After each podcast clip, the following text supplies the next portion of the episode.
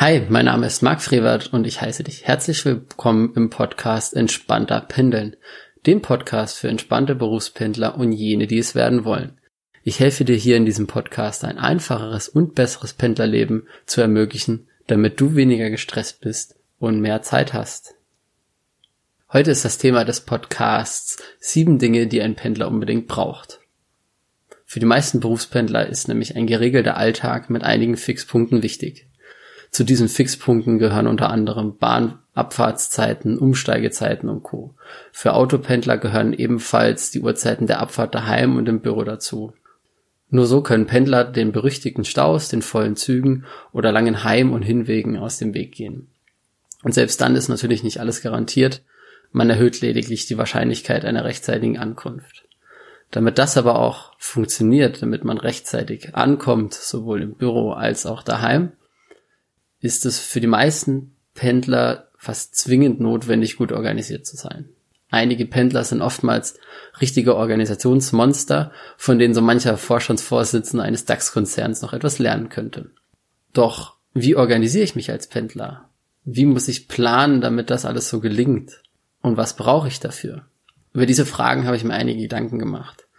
Dann habe ich ein bisschen recherchiert, habe Befragungen durchgeführt und auch meine eigenen Erfahrungen einfließen lassen. Und am Ende des Tages sind dann die vorhin schon erwähnten sieben Dinge, die ein Pendler unbedingt braucht, herausgekommen. Also ich habe das Ganze dann auf sieben wesentliche Elemente eingedampft. Gibt natürlich prinzipiell noch viel, viel mehr Dinge und einige von euch werden da sicher auch eine andere Meinung haben, dass es andere sieben Punkte sind oder dass man noch was ergänzen kann, dass es mehr oder weniger sind oder was auch immer. Da ist das natürlich auch ein Stück weit dann meine eigene Meinung. Und ähm, für Diskussion und Meinung bin ich natürlich gerne offen. Da könnt ihr mir dann einfach schreiben oder in den Kommentaren unten posten. Aber nun kommen wir mal zu den sieben wichtigen Punkten, die meiner Meinung nach für einen Pendler, für eine gute Organisation zwingend notwendig sind. Punkt Nummer eins: Eine Alternative haben. Was meine ich damit?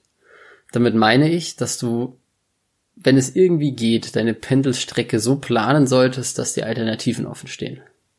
Also zum Beispiel, wenn ein Zug ausfällt oder ein Zug Verspätung hat, dann solltest du nicht erst auf große Suche nach der Alternative gehen oder hektisch im Handy oder im Laptop kramen oder den Schaffner fragen, wie kommst du vorwärts, sondern die eigentlich schon parat haben. Das gleiche gilt natürlich auch für Pendler mit dem Auto. Also welche Ausfahrten können bei richtig langen Staus oder auch Unfällen die richtigen sein? Wo kann ich langfahren, wenn die Autobahn gesperrt ist? Wo kann ich langfahren, wenn ein Traktor die nächsten zehn Kilometer vor mir auf der Straße fahren wird und ich kann ihn nicht überholen? Und wichtig gehört da dann eben auch dazu, wann sind denn die Hauptverkehrszeiten auf diesen Strecken? Also wann fahren alle anderen zur Arbeit? Wann fahren alle anderen nach Hause? Und wenn ich das weiß, kann ich mir im Notfall die Strecke eben auch anders gestalten. Das bedeutet also, wenn irgendwas auf der Zugstrecke ist, wenn irgendwas auf der Straße ist, dann solltest du innerhalb kürzester Zeit sofort deine Alternative checken, ob es darüber schneller ist. Die haben natürlich eventuell auch viele andere, aber trotzdem kann es durchaus mal sein, dass es deutlich schneller ist oder sonst irgendwie. Oder es kann sein, dass du morgens im Zug ist irgendwas passiert, es geht nicht weiter, vielleicht gibt es dann irgendeine Möglichkeit auszusteigen und wieder zurückzugehen und dann Homeoffice zu machen. Oder beim Autofahren gibt es dann die Möglichkeit, irgendwo, sagen wir mal, umzudrehen, ein Stück weit anders fahren, um das Ganze zu umfahren. Wichtig ist auf jeden Fall, dass du eine Alternative hast, dass es quasi am besten nicht nur eine Möglichkeit gibt, zur Arbeit zu kommen. Das kann auch durchaus sein, dass du sagst beim Auto, ich drehe wieder um und fahre im Zug oder es kann im Zug sein, ich fahre wieder zurück und fahre im Auto. Auch das ist eine Alternative. Nur du solltest dir diese Alternativen einfach vorher bewusst sein. Eine solche Alternative ist quasi innerhalb von kürzester Zeit entschieden, welche du da nimmst. Und dadurch musst du nicht erst großartig überlegen und planen, was nun das Klügste ist, was man jetzt als nächstes machen sollte. Und das, deswegen bin ich der Meinung, man sollte immer eine Alternative haben. Der zweite Punkt von den sieben Dingen, die ein Pendler unbedingt braucht, ist gute Planung. Also im Idealfall hast du aus meiner Sicht, ähm, so mache ich es zumindest, eine Wochenplanung und auch eine Tagesplanung. Diese Tagesplanung kannst du am Morgen desselbigen Tages machen oder am Abend am, des Tages zuvor. Denn gerade als Pendler ist es natürlich auch nochmal wichtig, Pufferzeiten sich einzuplanen, auch bei wichtigen Terminen. Generell sagt man, man soll sich maximal 50 bis 60 Prozent des Tages verplanen. Und als Pendler ist das natürlich immer noch ein bisschen schwieriger, weil zusätzlich zu diesen unvorhergesehenen Dingen, die durch die Arbeit oder sonst was noch reinkommen, kommen auch noch unvorhergesehene Dinge durch die Pendelstrecke hinzu. Und diese Puffer solltest du dann nicht nur morgens, wenn du auf dem Weg zur Arbeit bist, reinlegen, sondern natürlich auch abends. Dann auch abends wirst du vielleicht eventuell noch was machen, du wirst mit deiner Frau was machen, du willst mit den Kindern noch irgendwas machen, du willst ins Kino gehen, du willst noch was trinken gehen. Und das ist ziemlich blöd, wenn du da dauernd zu spät kommst. Das belastet. Daher solltest du versuchen, deine Tage und auch deine Woche so zu planen, dass du alles Wichtige unterbekommst. Und meist weiß man das ja eigentlich schon immer vorher. Klar, es gibt immer wieder unvorhergesehene Dinge, die dazwischen kommen, aber das ist einfach so. Dafür hast du auch den Puffer. Aber versuch immer die Woche so ein bisschen vorauszuplanen, dass du zum Beispiel weißt, ah, oh, ich habe am Donnerstag einen wichtigen Geschäftstermin, ich wollte aber abends noch mit meiner Frau ins Kino oder so. Das Ganze beißt sich so ein bisschen. So kannst du schon vorher einschreiten und eventuell mit deiner Frau sprechen, fragen, können wir das Kino vielleicht auf Freitag verschieben? Oder du sagst, okay, ich komme Donnerstag später heim, dafür kommst du vielleicht am Freitag früher heim. Wenn du das quasi proaktiv vorher kommunizierst, mit deiner Partnerin oder aber auch mit Geschäftskunden, kann natürlich auch so rum sein, dann, dann ist das viel, viel wertvoller, als wenn du versuchst, das irgendwie zu erfüllen, wenn du da irgendwie dich total abstresst und dann auf den Zug rennst oder über die Autobahn bretterst und das dann versuchst irgendwie einzuhalten. Und dafür ist eben eine gewisse gute Planung da und das kann man mit der Wochen- und auch der Tagesplanung sehr gut umsetzen. Deswegen ist für mich der zweite wichtige Punkt eine gute Planung, sprich eine gute Vorbereitung für die Woche und für den Tag. Der dritte wichtige Punkt, den ein Pendler unbedingt braucht, ist meiner Meinung nach ein gut gepackter Rucksack. So, was, was meine ich damit? Ganz einfach. Wenn trotz aller bisher angesprochenen Punkte wie vorhin durch gute Planung etc. oder auch durch die Alternative, wenn du doch mal länger im Zug sitzt als gedacht, wenn du doch mal länger im Auto sitzt, weil die Autobahn gesperrt ist und du mittendrin stehst, na, was ist dann ideal? Brauchst einen gut gepackten Rucksack. Was meine ich damit? Also, du solltest immer genug zu trinken dabei haben. Es kann immer was passieren, dass du doch mal deutlich länger brauchst und da ist ähm, genug Trinken auf jeden Fall dabei dann solltest du immer eine Kleinigkeit was zu essen dabei haben. Also irgendein Schokoriegel, Müsliriegel, irgendwas, damit du nicht irgendwo total hungrig stehst, sondern damit du was essen kannst. Wegen mir auch ein belegtes Brot oder sonst irgendwas. Wenn du mit dem Zug fährst, solltest du meiner Meinung nach immer genug zu lesen dabei haben, wenn irgendwas mal sein sollte. Du kannst vielleicht auch in einem Tunnel stehen bleiben, hast kein WLAN oder sonst irgendwas. Kein Empfang, kommt ja auch oft genug vor. Dann ist es immer gut, wenn du was zu lesen dabei hast. Oder auch ein Notizbuch, wo du dir mal kurz was notieren kannst. Und für einen Autofahrer würde ich jetzt aus meiner Sicht, ich selber höre gerne auch gerne Podcasts, kannst du natürlich auch diesen Podcast anhören, aber immer möglicherweise genügend Podcasts äh, dabei haben, die du dir anhören kannst, ein, ein Hörbuch, wo du weiterhören kannst, oder auch Musik, wo du sagst, okay, damit entspanne ich jetzt ein bisschen. Oder dann auch direkt zu wissen, oh, wen könnte ich denn anrufen, vielleicht noch irgendwie Geschäftskunden, kann ich mich da melden. Irgendwas, wo du auf jeden Fall versuchst, diese Zeit gut zu überbrücken. Und dafür ist ein gut gepackter Rucksack einfach wichtig, auch wenn er damit jeden Tag quasi aufs Neue gepackt werden muss. Aber das macht es deutlich entspannter.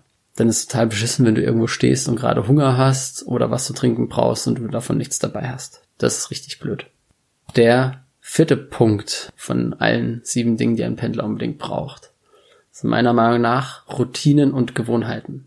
Es gibt einfach gewisse Dinge, die sollten möglichst automatisiert ablaufen. Dazu zählt für mich eine gute Morgenroutine.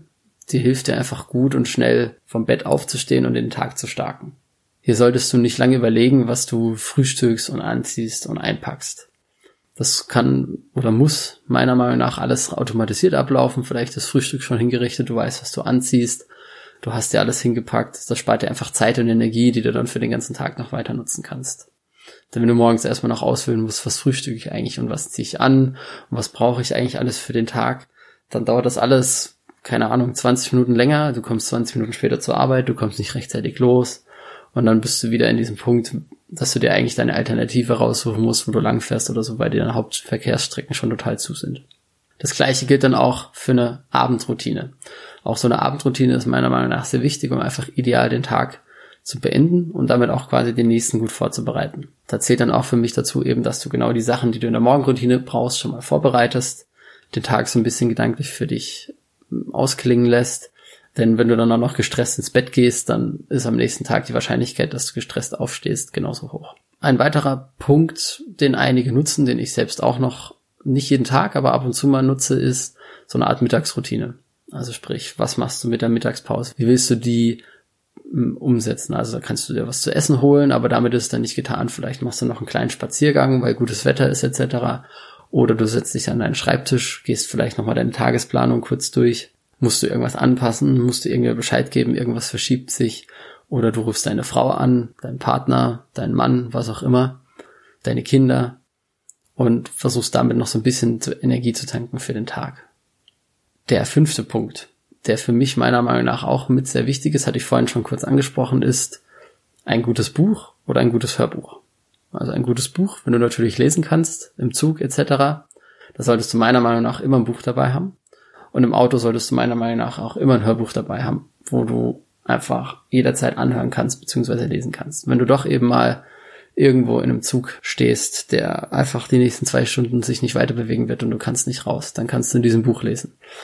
Gleiches geht im Auto, dann kannst du in aller Ruhe dieses Hörbuch hören. Das ist für mich der fünfte Punkt, den machen wir kurz und knapp, das haben wir mehr oder weniger schon angesprochen. Der sechste Punkt, ein Notizbuch. Was meine ich damit? Du brauchst meiner Meinung nach etwas, um deine Gedanken, Ideen und auch Pläne aufzuschreiben.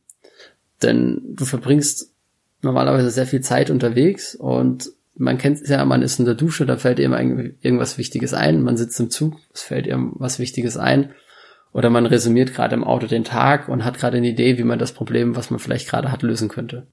Und da ist es sinnvoll, wenn man das einfach sich aufschreiben kann, beziehungsweise sich aufsagen kann. Was meine ich mit aufsagen? Du fährst im Auto, kommst natürlich gut vorwärts und dann fällt dir irgendeine Idee ein. Was gibt's eine Möglichkeit? Die meisten haben ihr Handy dabei, die meisten haben ihr Handy verbunden oder haben es mit der Freisprechanlage verbunden und auch da gibt es dann die Möglichkeit, dass man kurzzeitig so eine Art äh, Voice Record machen kann. Das heißt, man wie so eine Art Diktiergerät, man diktiert sich quasi selber was, man diktiert sich quasi die eigenen Gedanken ins Handy und kann die dann später anhören und sich die Idee dann verarbeiten oder nochmal in Erinnerung rufen.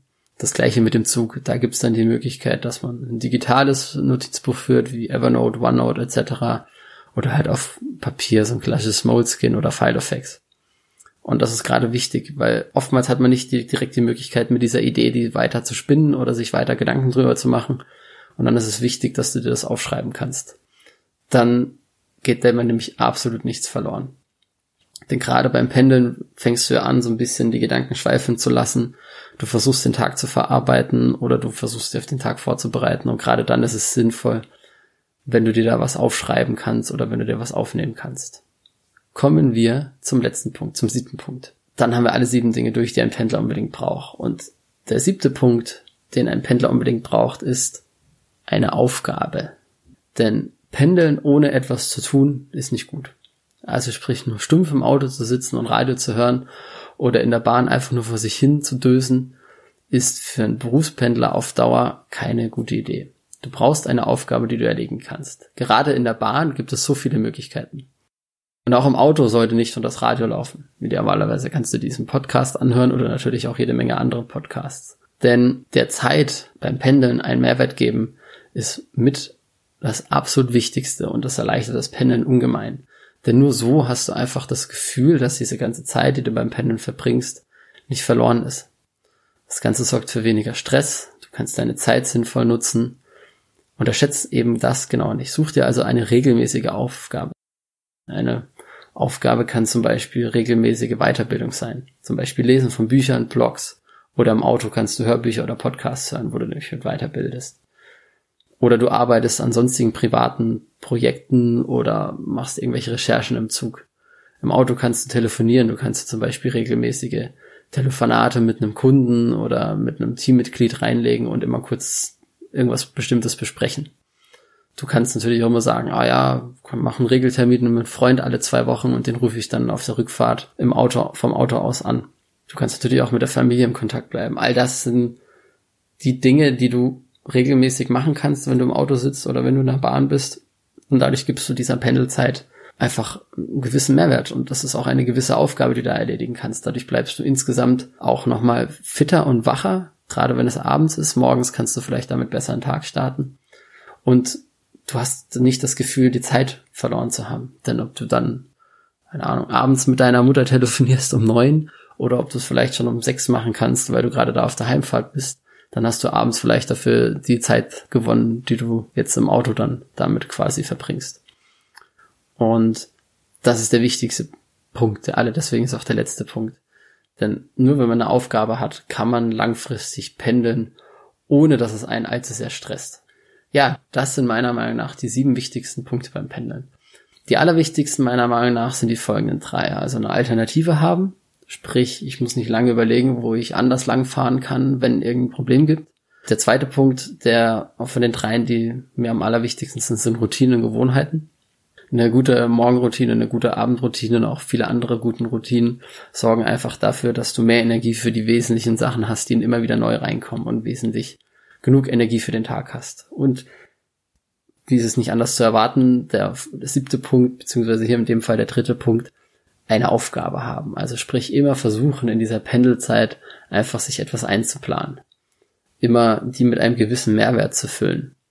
Und ähm, das ist so für mich wirklich der allerwichtigste Punkt.